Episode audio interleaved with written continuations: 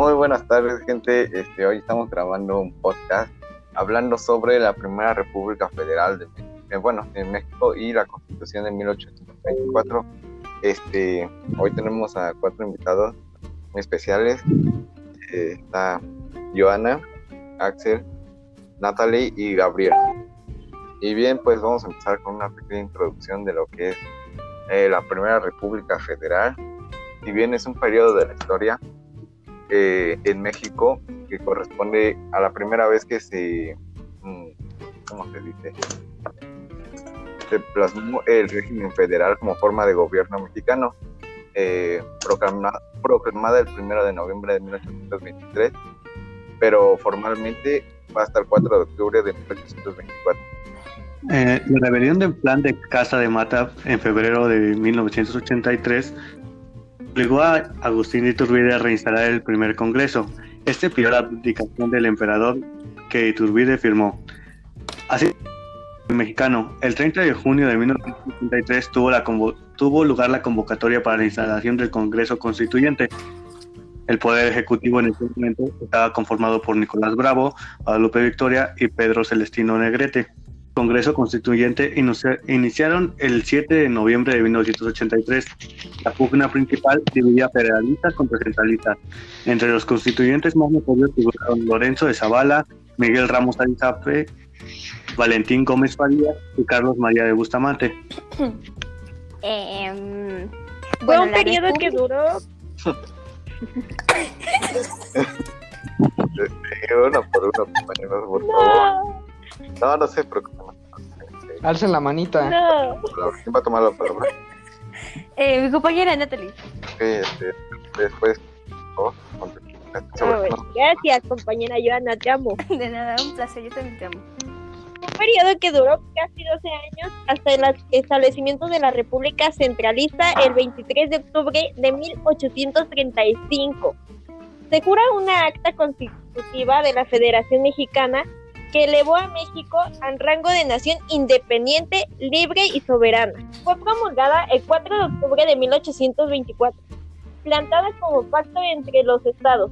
Dividía la república en 19 estados y 5 territorios. Ok, muchas gracias, Natalie. Este, y Gabriel, eh, Joana, ¿qué nos pueden hablar sobre la Constitución de 1824? El que quiera puede participar, no se preocupen, no se amontonen. Bueno, supongo que la, la el Ya estaba hablando yo, ¿no? No, ¿No, se- no se escuchaba? no, no, no, no. Ah, no. bueno, bueno, que, hable- que, hable- que hable Giovanna y ahorita yo. Ah, ok.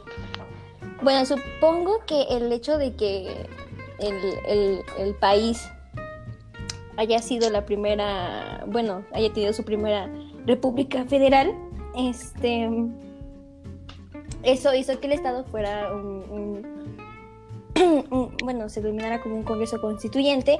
Entonces, de ahí el hecho de que el mismo país se dividiera en, bueno, el gobierno se dividiera en, en varios poderes, o sea, ya sea el hecho de que el país haya conformado en un estado más, em, más igualitario, y de hecho de ahí sus, sus clasificaciones en, en gobiernos.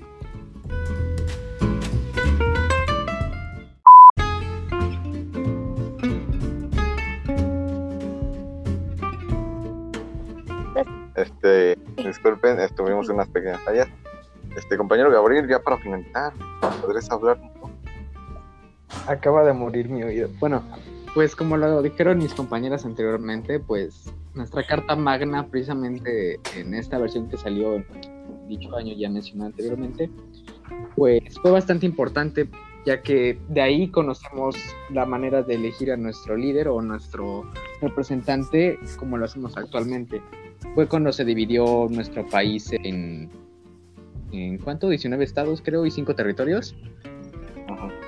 Y, y, pues fue un cambio bastante importante, ya que por primera vez vamos a tener lo que se puede decir un presidente ya predefinido para cada estado y ya pues vería por cada parte más pequeña del país.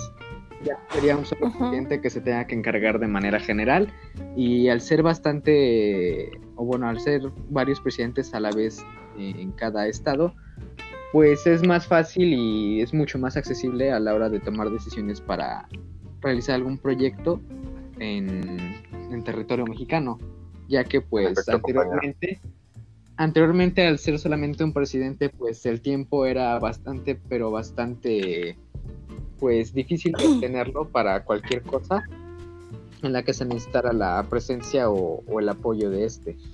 Entonces yo creo que a día de hoy, gracias a esa versión de nuestra Carta Magna, es que tenemos un México bonito como el, como el de hoy en día. Exacto. Sí, sí, sí, claro. Sí, y sí, sí. bueno, este, quisiéramos seguir hablando, pero el tiempo ya no nos da más. Este, Ajá.